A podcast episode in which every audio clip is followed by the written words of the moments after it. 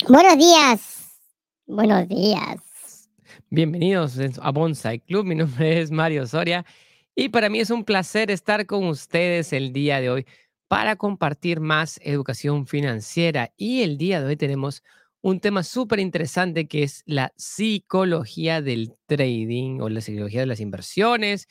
¿Qué, ¿Cuáles son esas emociones que están detrás de las inversiones que nosotros realizamos en el día a día? Y es por eso que he tenido dos, traído dos amigos especiales el día de hoy que nos van a acompañar el día de hoy, que van a ser el miedo. No, no, todo va a fracasar, las cosas no van a funcionar. Y también ha venido con nosotros el día de hoy la avaricia. Vamos a comprar todo y tener super éxito. Se va a ir a la luna. Compra ya. Entonces, el día de ayer ha sido en nuestro Growth Party, nuestra fiesta del crecimiento que ha sido súper genial.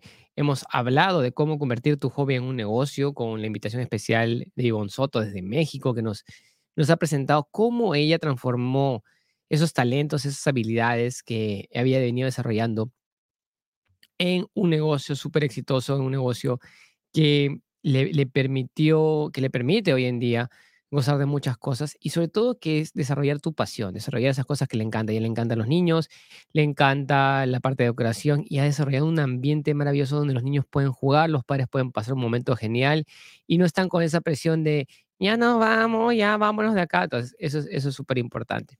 Y también he tenido la oportunidad, de- y bueno, y hablamos ayer también en el, en el, en el- en el programa también del, del Growth Party, nuestra fiesta del crecimiento, nuestro evento mensual sobre lo que es el Ikigai, ¿no? Y el Ikigai en cierta manera es, es una manera de encontrar ese propósito de tu vida, ese propósito de vida que te transforma.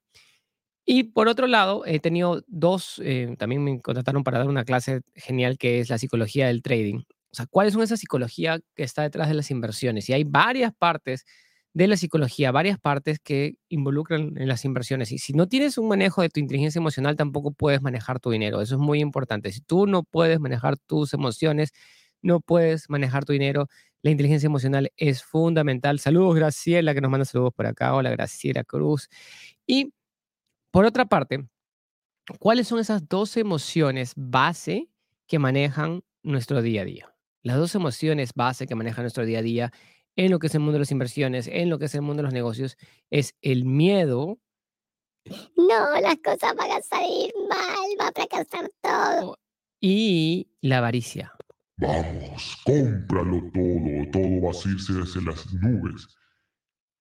Entonces, Entonces, cuando nosotros estamos negociando, cuando nosotros hacemos inversiones, cuando nosotros estamos en la cancha, en la acción, en el proceso de invertir, ¿cuál es la primera emoción que nos viene? ¿Sí? La primera emoción es el miedo. Muchas veces lo que nos el miedo nos paraliza a la hora de invertir. El miedo nos impide que nosotros eh, logremos más cosas, que avancemos más para, para lograr nuestros objetivos de libertad financiera. Entonces, si tú quieres aprender, si tú quieres hacer y quieres invertir, lo primero que se van a venir van a venirse esos miedos y qué es lo que y quién y quién y la voz de quién va a salir a, a- a- relucir, va a salir la voz de tu pasado, que va a venir tu va la voz de tu mamá, la voz de tu papá, la voz de, de tu familia que te decía. Invertir es riesgoso, las cosas no funcionan. Vas a perder todo tu dinero con eso, no te metas ahí. ¿Y qué pasa? Y de pronto esas esas este esas inversiones, esa- ese, ese miedo salta a la luz y qué hace y nos paraliza y nos frena. ¿Y qué pasa si pierdo todo? Todo se me va a ir ahí para la borda, auxilio. Y de pronto, ¿qué pasa? Tú entras y te dicen, y, y vienen los gurús y vienen los maestros de inversiones y dicen, no metas más dinero que el que estás dispuesto a perder. ¿Y qué sucede? Efectivamente, lo vas, ya te están precondicionando a que el dinero que tú inviertas lo vas a perder. Eso es, está ahí. Eso, es, eso pasa de todas maneras.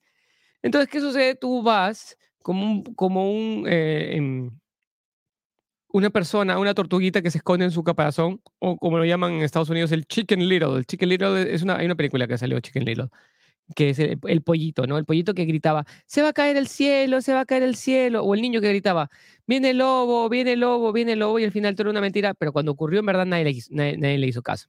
Entonces, la mayoría de personas van en la mie- en la- eh, por la vida como, como miedosos completamente. Le tienen pánico a todo. Y el tema aquí es, es el tema del riesgo. El riesgo no es invertir. El riesgo no está en invertir.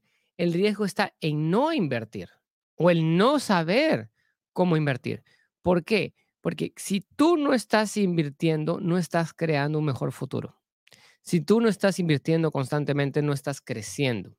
Si tú no estás invirtiendo correctamente, no estás creando una fortaleza financiera para tu familia. No estás creando un fondo de jubilación. No estás creando mayor prosperidad. Si tú no estás invirtiendo en tu salud, vas a terminar con una gran enfermedad. Si tú no estás invirtiendo en tus relaciones, tú no vas a crear una familia amorosa. Si tú no estás invirtiendo en ser mejor cada día, la vida te va a pasar por encima.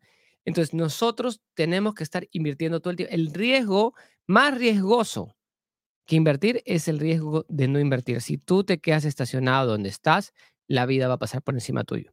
Entonces, invertir tiene que ser una constante. Invertir es una constante para nosotros.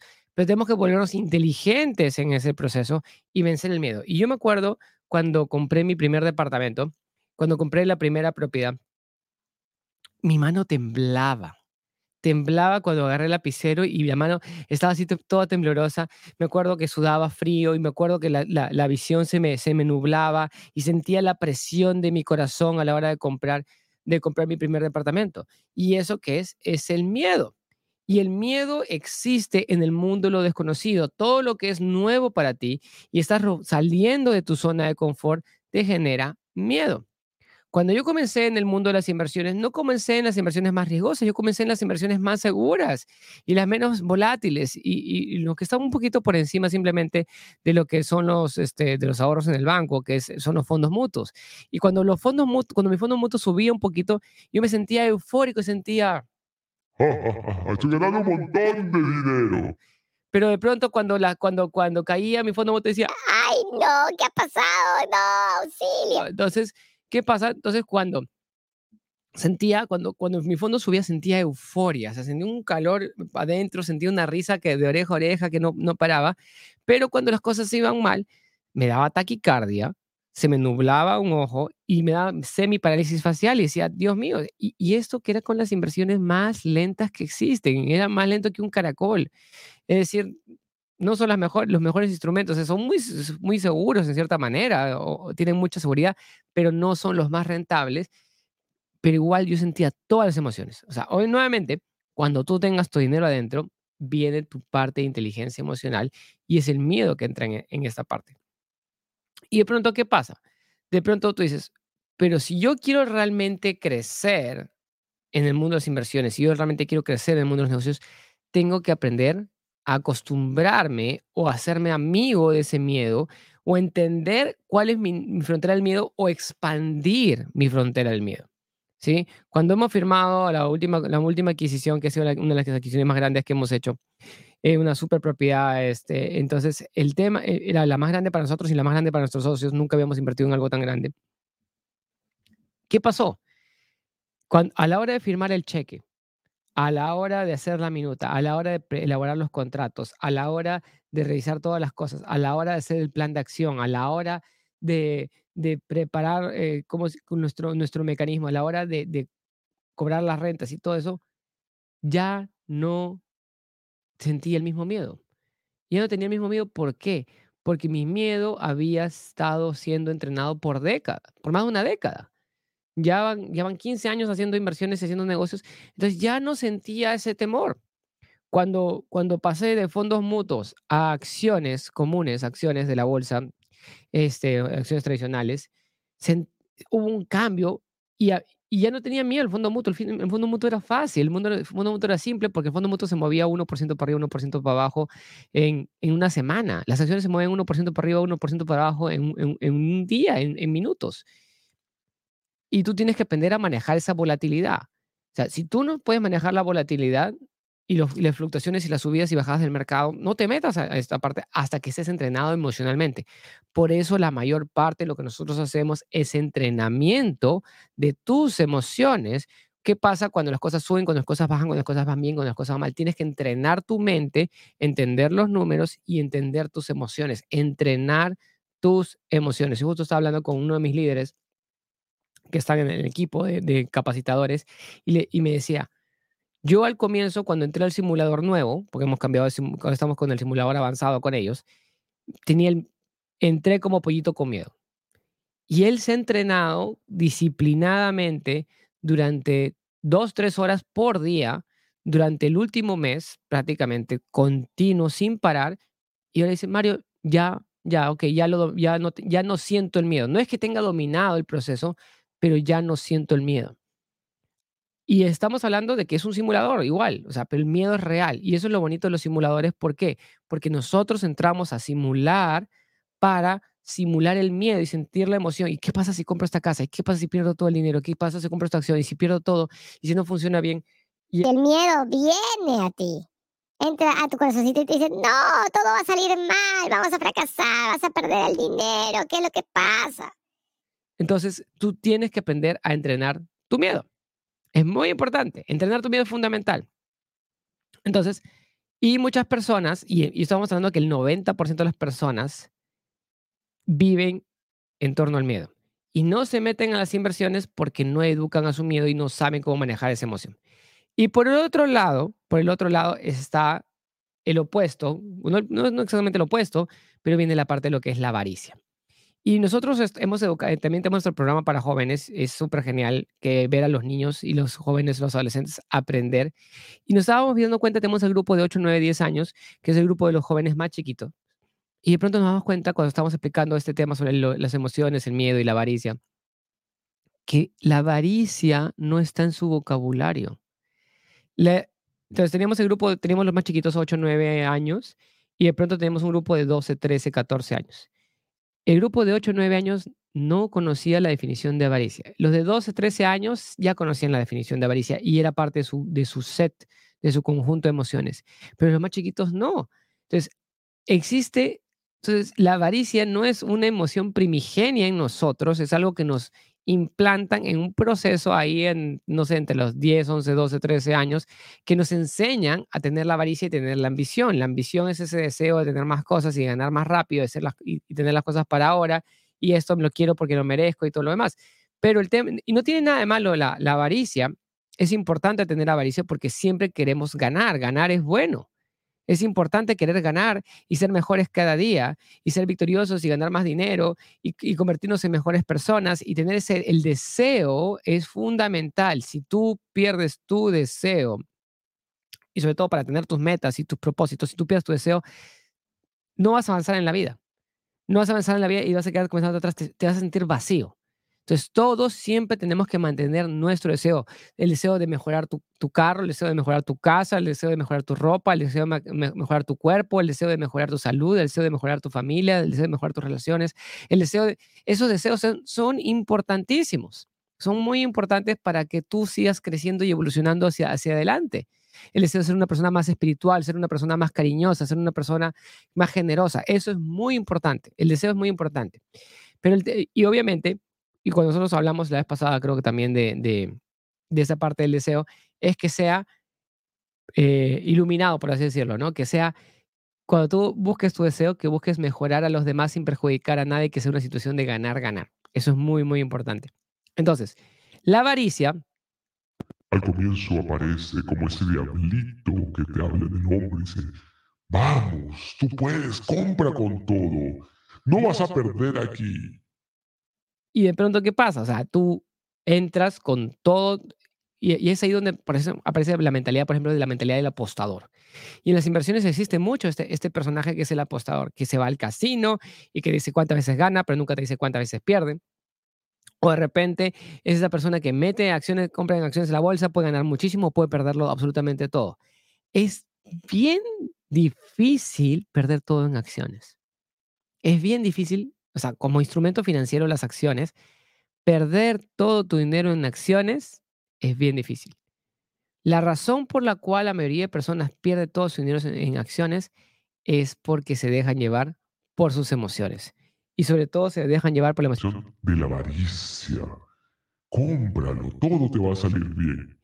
Y de pronto caen en el seductor consejo de brokers, de estafadores, de personas que, que les quitan el dinero. ¿Sí? Y, y, por ejemplo, cuando, cuando tú ves, y justo estaba, voy a, voy a eh, tengo una, tengo sesiones privadas también con algunas personas. Hay personas que han caído en estafas. Y las estafas, ¿a qué te atienen? ¿Por qué, por, por qué a ti te estafan en las inversiones? Te estafan porque, porque para que tú des el dinero a alguien, para que tú hagas, tomes una acción y sobre todo para firmar un contrato o comprar algo, lo que tiene que pasar es que te tienen que emocionar primero. Y la emoción que ellos van a picar y el botón que van a tratar de apretar dentro tuyo es el botón de la avaricia. De la avaricia. Dicen, tú vas a ganar 10% diario, 100% en un mes o 100% en un año. ¿Qué banco te paga eso? ¿Dónde ganas eso? Vas a duplicar tu dinero cada mes, te vas a volver millonario, nos vamos a la luna. Entonces, ¿qué pasa? Ellos van a atacar el lado avaricioso dentro tuyo, van a atacar tu ambición, van a atacar tu deseo de generar riqueza más rápido y, y van a hacer que sea invisible para ti ver los riesgos que están detrás de la inversión. Te va a decir, no te preocupes, te va a decir, te va a decir encima, confía en mí, todo va a estar bien. Este negocio es asegurado, 100% rentable. No te preocupes. ¿Cómo se gana el dinero? No te preocupes por eso. Tú solamente recibes tu dinero y nada más. No tienes que hacer nada. Acá no vendemos nada. Y es ahí donde viene el problema. ¿Por qué? Porque tú no entiendes cuál es la estructura de negocios que están detrás de todo esto. Y ellos te van a atacar en, en la avaricia y te van a decir, mete tu dinero acá y vas a ganar no sé, 100% al año, 10% al mes, 1% al día, algo de eso te van a decir. Y de pronto, ¿qué va a pasar?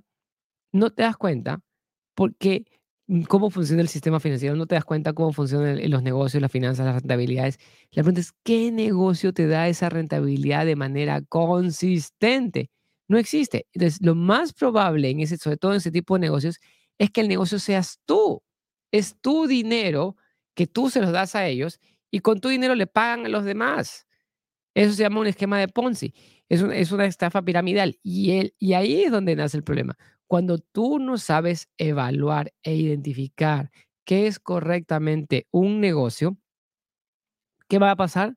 Vas a poner tu dinero esperando una rentabilidad altísima, que, que te que todo está seguro, que tú no tienes que hacer nada, tú solamente pones el dinero. Y no te has puesto a preguntar, ¿y tú por qué necesitas mi dinero? ¿Por qué tú necesitas dinero? Es que estamos buscando socios para crecer más rápido. Acá ganamos todo, no te preocupes. Y tú traes a tu hermana, tu prima, tu mamá, tu papá, al dinero de toda tu familia. Acá van a ganar, se van a volver millonarios todos juntos. Y de pronto, ¿qué pasa? Esta persona recolecta el dinero de toda su familia porque, porque vio que alguien ganó algo. Ah, siempre van a haber muestras, van a haber muestras de que alguien gana, alguien gana, no te preocupes. ¿Sí? Y estas estafas pueden durar 5, 7 días, hasta 10, he visto que duran hasta 10 años, 10 años, pero tarde o temprano explota, explota. Algunas personas ganarán y otras perderán, porque estas, estas estafas se sostienen sobre el deseo de las personas de ganar más y más y más y más, pero no entienden que están metiendo su dinero a un cascarón vacío. Cuando tú entiendes el proceso de inversión en negocios, tú, tienes que, tú, tú entiendes que tiene que ver los cinco conceptos fundamentales, ingreso, gasto activo, pasivo y el flujo efectivo, y tienes que tener, que, tiene que ver una fuente de ingresos. ¿Cuáles son las ventas de negocios? ¿En qué vende? ¿Cuál es el producto? ¿Cuál es el servicio? ¿Qué ofrece? No, acá no vendemos nada, tranquilo. Acá la plata se multiplica sola. No, no, es, no funciona así. Siempre tiene que haber un proceso generador de ingresos. Tiene que venderse un producto o un servicio de manera recurrente. No, acá tenemos un robot. Ese robot ese es mágico. Él hace compras y ventas, hace el trading por ti de lunes a viernes. Lo metemos en divisas, lo metemos en cripto, en acciones. ¿Y qué pasa? Y lo que sucede es que la pregunta es, si su robot es tan bueno, si su, si su, su tecnología es tan genial, ¿por qué quieren tu dinero y por qué no se van al banco? ¿Por qué quieren tu dinero y no se van al banco? A precio al banco. Si genera una rentabilidad, y vamos a ser sencillos, vamos a ser sinceros. Si tú tienes un producto que genera una rentabilidad del 100% anual, 100% anual, 100% anual es altísimo, significa que tu dinero se duplica por año, es brutalmente alto. ¿Sí? Es maravilloso. Si tú consigues uno de esos, perfecto. Pero tienes que tener inteligencia financiera para conseguirte uno de esos. Y de pronto, ¿qué pasa? ¿Cuánto es la tasa más alta que te cobra un banco? El banco lo más alto que te cobra, si tú sacas plata de tu tarjeta de crédito, probablemente te cobre 50% anual, que es altísimo también, pero 100 es más alto que 50. Sí que es más alto que 50. Entonces, si esta persona te dice, te voy a dar 100% anual y tú puedes ir al banco, sacar con la tarjeta de crédito al 50%, recibir el 100, pagar el 50 y quedarte con 50 y sin poner tu dinero, la pregunta es, ¿tú por qué necesitas mi dinero si puedes ir al banco y prestarte de manera y pedirte prestado y meterlo en esto? ¿Por qué? Y si me está diciendo... Es seguro, acá no va a perder nadie, todos vamos a ganar, esto está garantizado, el robot es una maravilla, hace el trading por ti, funciona solo, la plata se multiplica sola, en un año nos hacemos millonarios todos. Y de pronto, ¿qué pasa? Pierdes todo el dinero. ¿Por qué?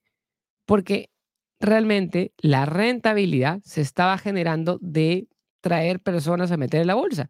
Y después, ¿qué sucede? Todo este programa está en una computadora, está en una laptop. Como decía uno, uno de mis maestros, decía, ¿y qué pasa? Agarran la laptop, la cierran y se van con todo el dinero. Juntan el dinero suficientes personas, alargan el proceso, les van pagando algunos y cuando ya llega a un nivel, un volumen de cantidad de gente, cierran eso y el dueño de la empresa se desaparece. Y de pronto tú le des a toda tu familia, le des a todos tus amigos, todos tus amigos te odian, tu familia te odia, la gente va a reclamarte, hacen marcha frente a tu casa, te denuncian frente a la policía, entras en juicios, entras en problemas. ¿Y todo esto por qué? Porque no te educaste financieramente y querías ganar dinero lo más rápido posible nos hacemos millonarios rapidito, tranquilo, todo va a estar bien, acá no vendemos nada, tú puedes. Entonces, esa es la avaricia. Para que tú entres a una estafa, conectaron con tu avaricia. Y ahí viene, donde viene el, otro tema. Puedes tener una, una mentalidad de víctima o hacerte responsable de las cosas. Y decir, a mí me estafaron, ¿por qué? Porque realmente la persona me estafó o me emocionó de tal manera, me emocionó de tal manera que no actué racionalmente, no actué en mis, en, mis no sé, cinco sentidos, no, no miré, no observé, no evalué, no catalogué, no me preparé, no analicé y, me, y, y, y le di mi dinero. La pregunta es, ¿te estafan o tú dejas que te estafen? Y es ahí donde viene el detalle. Y es ahí donde viene la diferencia. Porque nosotros somos responsables de absolutamente todas las cosas que nos pasan en la vida. Somos responsables. Así sea, así sea este, ¿cómo se llama? Eh, un accidente con la bicicleta o un accidente con el carro o perdiste el dinero o, o algo o te robaron o algo pasó mal. Eres en cierto grado responsable. Tú puedes ponerte víctima. Ay, me pasó esto. Víctima. Mira, la víctima. No, ¿qué pasó conmigo? He perdido mi dinero las inversiones. La pregunta es, ¿evaluaste bien o evaluaste mal? ¿Tomaste tus precauciones o no? ¿Tomaste tus seguros o no? ¿Creaste tu barrera de protección o no? Si no hiciste nada de eso, eres responsable por negligencia, por no hacerlo. Pero acá no tienes que ser víctima, acá tienes que serte responsable. Y cuando tomas responsabilidad, se abre un mundo de maravillas y dices, ah, puedo corregirlo.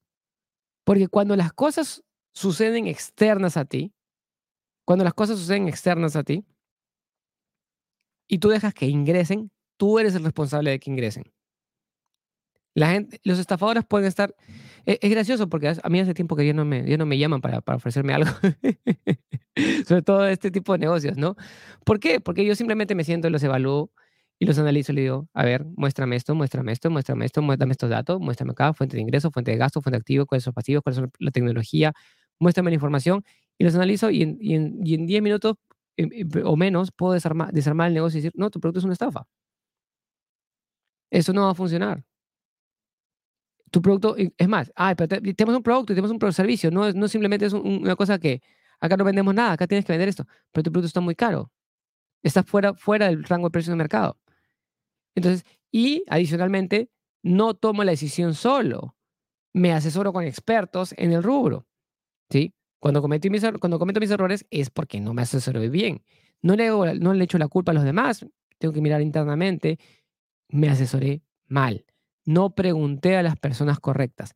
Me emocionaron y tomé una decisión no racional, sino emocional.